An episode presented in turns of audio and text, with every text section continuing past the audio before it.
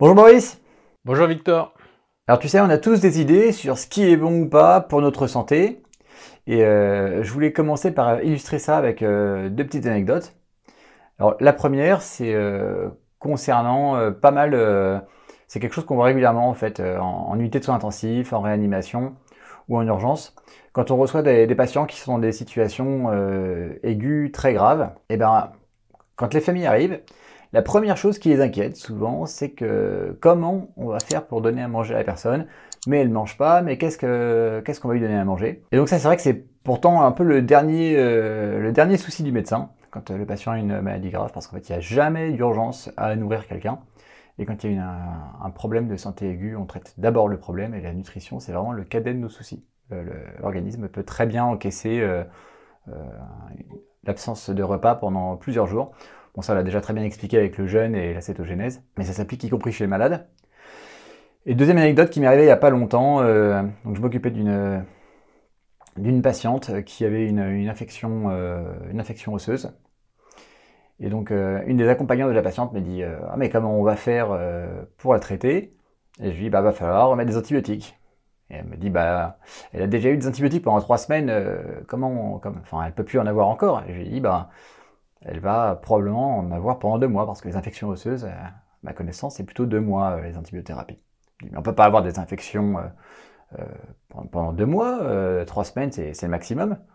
Je dis, bah, il y a même des gens chez qui on a retiré la rate, par exemple, qui ont des antibiotiques toute leur vie, sinon ils meurent d'infection. Et là, elle me dit, oh mais je savais pas ça. Et donc je dis, bah, comme quoi, peut-être que vous ne savez pas tout. Et ça illustre bien le fait qu'on a tous des idées préconçues, des fois, euh, de choses qu'on pense euh, assez fortement, et pourtant, euh, les fondations ont l'air plus que fragiles, souvent. Voilà, donc ces deux petites anecdotes pour illustrer le fait que nos idées sont souvent erronées, voire parfois totalement fausses. Alors Boris, peux-tu nous expliquer pourquoi on a des idées préconçues sur la santé? Alors, c'est une, vaste question. Euh, je pense qu'on peut l'aborder euh, déjà sur nos connaissances euh, en termes de tradition, nos connaissances acquises, héritées au niveau de notre éducation, au niveau familial ou là où on a, on a grandi en tous les cas, donc des connaissances on va dire un peu précoces. Euh, qui sont basés sur des euh, justement des expériences, on va dire des heuristiques.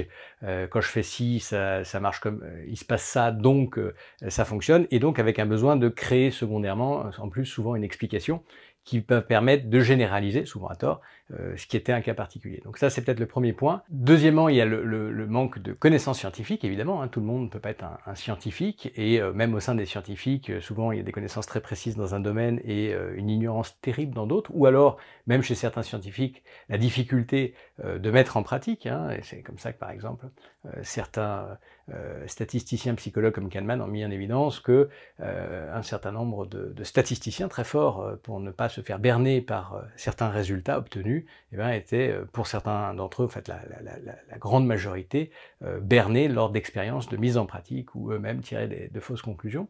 Donc, il y a quand même néanmoins ce besoin de connaissances scientifiques pour venir contrer ces croyances. Enfin, il y, a, aussi tout le rôle du tapage médiatique, les buzz actuels ou passés, hein.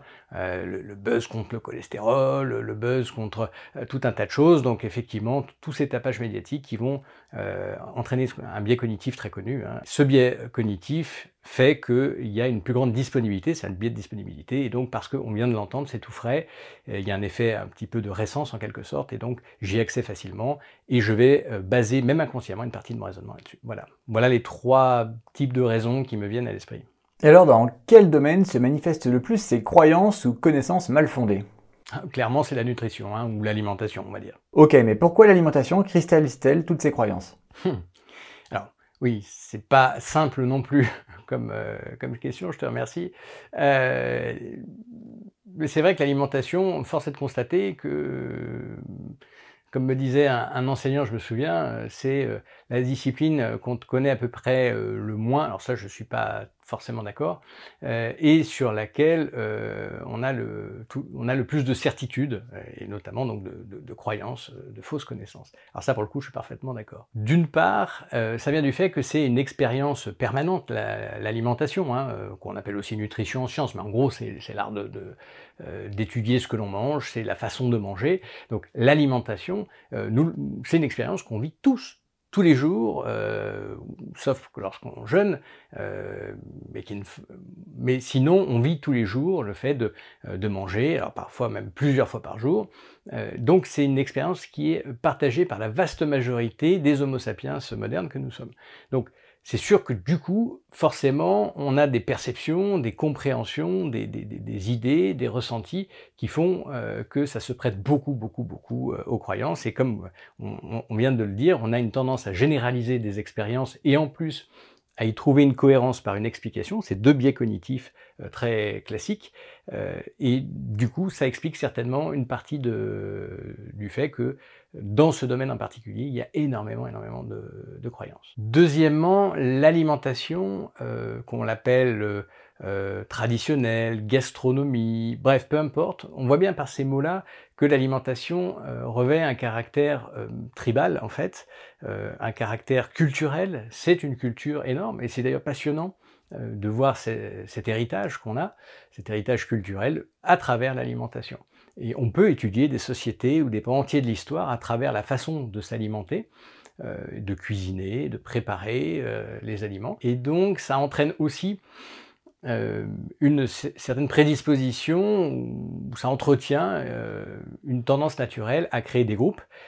Et donc là, ça amène, on va dire, un troisième point qui est celui, mais qui en est la conséquence, qui est celui de, de phénomènes d'anthropologie sociale, c'est-à-dire qu'on a tendance, Homo sapiens c'est un être euh, éminemment sociable, qui euh, fonctionne beaucoup en coopération, éventuellement en opposition du coup aussi, et donc ce besoin de tribu, ce besoin tribal, ce besoin d'appartenir à un groupe, euh, se fait aussi par opposition hein, à, d'autres groupes. Un groupe se distingue des autres groupes, c'est ce qui permet aussi de faire émerger un groupe. Donc un groupe, c'est un ensemble de personnes qui vont partager une certaine vision du monde et certains, certains rites, certaines coutumes et qui vient presque tout le temps en opposition avec d'autres groupes. Hein. Et ça, c'est une évolution naturelle, même dans des micro-sociétés actuellement. Euh, on ne va pas rentrer dans, ce degré de détail. Et du coup, euh, cet aspect de groupe euh, participe très fortement à l'identité, bien sûr culturelle, mais au sein de cette identité culturelle, à une identité individuelle. Donc ce que tu es en train de me dire, c'est que mes idées sur la nutrition font de moi le membre d'une communauté. Absolument, même si tu n'en as pas forcément conscience d'ailleurs. Et pourquoi est-ce si difficile d'avoir raison quand on parle de nutrition? D'une part, il y a assez peu d'études vraiment scientifiques. Alors, ce qu'on appelle études vraiment scientifiques, alors là, on sait qu'on n'est pas d'accord avec un certain nombre euh, d'amis ou de collègues, de connaissances, qui euh, parfois hurlent un peu en entendant ça, mais euh, c'est pas grave, on, on, assume très clairement. La science, les expériences scientifiques, ce sont les essais contrôlés randomisés. C'est un nom qui veut dire qu'en gros, on prend un groupe, on le compare à un groupe contrôle, ces groupes ont été euh, choisis par le hasard pour limiter justement les différences qui peuvent y avoir lorsqu'on étudie par exemple une population à un endroit et une population à un autre endroit qui n'ont euh, quasiment rien de comparable sur ce que l'on veut comparer en tout cas. et donc, ces études qui s'appellent donc épidémiologiques, pour nous, sont très intéressantes pour donner des hypothèses ou pour réagir très vite en cas d'épidémie, par exemple. Et d'ailleurs, c'est pour ça que ça a été créé. Mais ça n'est pas de la science, ce sont des sciences humaines. La science à proprement parler est vraiment réfutable, et donc là, ça, c'est pas quelque chose à proprement parler de réfutable. Donc c'est une première approche, et aujourd'hui, en fait, l'essentiel de la science est basé là-dessus, donc ça veut dire qu'en fait, euh, euh, c'est vraiment euh, du grand n'importe quoi, et ça explique la fameuse crise de la réplicabilité actuelle, ça veut donc dire qu'en fait, la plupart des résultats ne sont pas réplicables, on arrive à des résultats tout à fait contradictoires, on l'a très bien vu au début des publications sur le Covid, par exemple, on y a assisté en temps réel, c'était très intéressant. Bon. Donc pour nous, c'est les essais contrôlés randomisés. Des vraies expériences où on contrôle presque tous les paramètres, et même là, c'est pas suffisant. Il faut des effectifs de taille très importante, et il faut que les phénomènes étudiés soient des phénomènes qui soient stables dans le temps, donc ça porte des, notions mathématiques complexes, de convergence, etc., peu importe. Euh, donc ça veut dire qu'il faut qu'ils soient répétés dans le temps, au sein de la même, du même groupe, et en plus, ça veut dire qu'il faut répliquer ces résultats avec d'autres groupes, parce que c'est pas parce que j'observe une différence euh, au sein d'habitants de, Lyon ou de Marseille ou de Paris euh, ou de Bourges euh, que ça va être le cas dans une autre ville. Voilà. Donc il faut répliquer suffisamment pour neutraliser des effets, euh, ce qu'on appelle des facteurs de confusion, qui nous amèneraient à conclure à tort à, l'existence euh, d'une différence statistique significative sur un point donné. Et donc, tout ça pour dire qu'en nutrition, ces essais contrôlés randomisés, ils sont extrêmement rares en réalité. Donc, ça limite complètement le caractère scientifique de ce point de vue-là de l'expérimentation contemporaine. Donc la comparaison de population, on en a parlé, euh, ça n'offre aucun niveau de preuve scientifique. C'est intéressant pour formuler des hypothèses et les vérifier derrière par un essai contrôlé randomisé. Donc on s'arrête là-dessus. Du coup, finalement, le seul rempart, c'est quoi? C'est euh, de reprendre les données les plus solides qu'on ait en dehors de ça, et qui d'ailleurs sont souvent plus solides que des essais contrôlés randomisés isolés, euh, c'est de voir ce qu'il s'est passé au niveau de l'évolution, l'évolution de notre espèce. Donc les aspects de la biologie de l'évolution, mais d'autres aspects de l'évolution. Donc déjà, une vision évolutionniste, c'est assez peu fréquent dans les pays euh, francophones, c'est un peu plus fréquent dans les pays anglo-saxons, mais c'est très très très très important. Deuxièmement, la paléoanthropologie, euh, notamment physique, mais pas seulement. La paléoanthropologie, c'est donc l'étude de notre espèce depuis ses origines.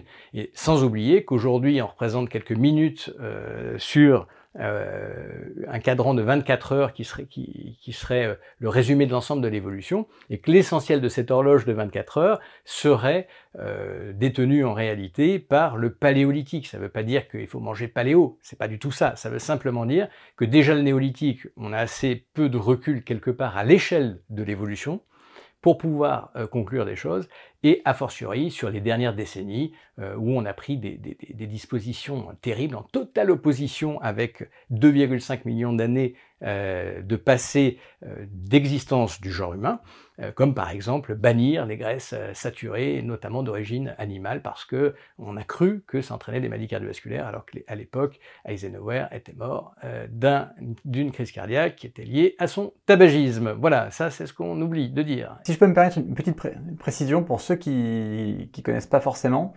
euh, le néolithique, c'est la période de l'humanité qui remonte à à peu près euh, il, y a, il y a 10 000 ans, 10-12 000 ans. Donc c'est une petite période de l'humanité. Et puis le paléolithique, c'est ce qu'il y avait avant. Donc c'est euh, en, en, gros les 200 000 ans qu'il y avait avant. Donc c'est 200 000 ans de paléolithique versus 10 000 ans de néolithique, pour faire simple, un rapport de 1 sur 20. Et donc Aujourd'hui, on juge notre espèce euh, sur le néolithique récent, alors que notre espèce, euh, elle a été à 95% dans du paléolithique. Quoi. Et elle est apparue dans ce contexte, en tout cas. Oui, non, tu fais bien de rappeler ça. Et, en plus, là, c'est en, faisant dater le néolithique de moins, 10, moins 12. On sait que dans certaines sociétés comme les nôtres, en fait, c'est plutôt moins 8, voire moins 6. Entre-temps, il y a une période floue du mésolithique. Donc, ça réduit encore la, durée du néolithique. Et en plus, euh, le paléo est euh, la suite logique de l'existence euh, d'autres euh, espèces du genre humain qui ne sont pas sapiens à proprement parler, mais qui ne diffèrent pas beaucoup au niveau génétique. Donc on a beaucoup de ressemblances avec ces espèces-là. Et donc c'est là on va jusqu'à 2,5 millions d'années. Donc voilà. Donc tout ça pour dire que même déjà si on prend sur un repère paléolithique, néolithique, le néolithique est bien peu de choses. Mais si on prend sur un repère alors du genre humain, alors là c'est totalement insignifiant. Donc ça c'est un point important. Parce que finalement, le seul maître dans, tout ça, quoi qu'on fasse, c'est le temps. Le temps est implacable, c'est le seul qui va décider finalement, euh, grâce à, l'évolution, si une caractéristique doit survivre ou doit périr, si elle doit être conservée ou si elle doit être supprimée. Et ça, c'est quelque chose qu'on oublie souvent. Et à l'échelle de notre vie, c'est-à-dire une centaine d'années, euh, eh ben c'est rien du tout. Euh, et donc on a beaucoup de mal à appréhender ces notions qui dépassent très très très très largement de plusieurs ordres de grandeur de euh, notre euh, l'échelle d'une vie euh, d'Homo sapiens. Voilà. Mais du coup, chez Sequoia Santé, ce qu'on fait, c'est qu'on confronte toutes les données possibles, bien sûr à notre expérience en tant que médecin, à ce que nous rapportent les patients. C'est aussi important quand même, parce que s'il y a une règle générale et qu'on tombe sur des exceptions, là, à ce moment-là, on peut dire que déjà ça ne marche pas à tous les coups. Par contre, bien sûr, ça ne nous permet pas de faire des généralités non plus. C'est plutôt important pour réfuter certaines croyances, par exemple. Deuxièmement, on, confronte pardon, euh, les données de la science systématiquement, du moins lorsque c'est possible, mais c'est souvent possible, euh, aux données euh, issues des connaissances de paléoanthropologie et, et avec une vision évolutionniste. Voilà, voilà un des aspects fondamentaux de notre méthode, c'est clair. Ok, merci pour cette parenthèse. Et donc, est-ce qu'on retrouve les mêmes croyances que la nutrition pour, par exemple, la pratique de sport, le mode de vie ou comment faire face aux problèmes de santé, par exemple ah oui, euh, largement. On expérimente tous hein, en permanence. Euh, euh, pour quelqu'un qui veut se mettre au sport, par souci d'aider, hein, de, de, bienfaisance. Ah bah tu devrais plutôt commencer par de l'aérobic par exemple. Euh, puis en plus l'aérobic c'est bon pour le cœur, d'ailleurs on l'appelle aussi cardio, euh, c'est mieux que l'anaérobie. On a fait d'ailleurs, je vous renvoie sur un podcast qu'on a fait à ce sujet montrant un petit peu le, euh, entre guillemets l'escroquerie des, en tout cas la, la, le fait que les croyances là-dessus sont complètement erronées, hein, puisque ce qu'on appelle aérobic est totalement anaérobie. voilà, et que les sports explosifs amènent en général bien plus de bienfaits que les sports euh, dits euh, d'endurance, ce qui ne veut pas dire qu'il ne faut pas en faire, et, voire même on peut même commencer par là, mais c'est un autre débat. Bref, donc en fait, quoi qu'on fasse, dès qu'on fait un pas, euh, si on demande un avis, et même souvent si on ne demande pas d'avis, eh ben on a des avis quand même. Euh, voilà. Alors certains sont très utiles, heureusement. Hein, ça permet de partager l'expérience des autres et de gagner un temps considérable. Si on devait chacun refaire toute l'expérience de, tous les éléments de la vie, bah, ce serait compliqué. Néanmoins, euh, voilà, euh, méfiance. Euh, il y a pareil lorsque bah, on a un mal de dos, mal à la hanche, mal au genou. eh bien, évidemment, chacun a quasiment une idée de soit d'où ça vient, soit de ce qu'il faut faire et ne pas faire, soit les deux d'ailleurs. Ok Boris, bon merci, merci beaucoup pour, euh, pour toutes tes réponses. Moi je voudrais terminer euh, ce podcast euh, par une anecdote. J'ai un ami qui m'a demandé il y a peu, enfin il me demandait des conseils sur le, mode de vie en général, notamment l'alimentation, le sport. Et puis il me disait, est-ce que tu me dis quand même c'est assez compliqué et puis ça, ça peut paraître un gros pas à franchir pour quelqu'un qui, qui commence. Est-ce que tu n'aurais pas une ligne de conduite assez simple à me donner pour quelqu'un qui veut commencer? Et cette question, elle m'a beaucoup fait réfléchir. Et en fait, je pense que le plus simple, c'est de savoir tout déjà qui on est. Parce que si on ne sait pas qui on est, on ne peut pas savoir ce qu'on doit faire. Et donc, qui on est, eh ben, ça, nous ça ramène à la paléoanthropologie, comme on en a parlé juste avant. De savoir dans quel contexte notre espèce s'est développée, de savoir ce que ce sapiens a, vécu, pourquoi il est devenu sapiens, comment il s'est alimenté, comment, dans quel type de société il a, vécu. Voilà, vraiment savoir qui l'on est, d'où on vient. Et une fois qu'on sait ça, c'est beaucoup plus facile de, savoir ce que l'on doit faire. Effectivement, ça paraît être euh, la base, une espèce euh, de vision évolutionniste du connais-toi toi-même de Socrate. Savoir qui l'on est d'un point de vue anthropologique est une des meilleures façons de savoir quoi éviter dans ce monde moderne qui est extrêmement différent de ce qu'a pu expérimenter notre espèce depuis euh, des centaines de milliers d'années. Merci à tous pour votre écoute. On vous retrouve la semaine prochaine pour un nouveau podcast. N'hésitez pas à laisser un j'aime sur la vidéo si elle vous a plu et à nous rendre visite sur, notre site www.sequoiasanté.com où vous pourrez vous inscrire à notre newsletter qui est gratuite et y télécharger un e-book que nous avons co-rédigé avec Boris sur la longévité. À très bientôt et prenez soin de vous. À la semaine prochaine, prenez soin de vous.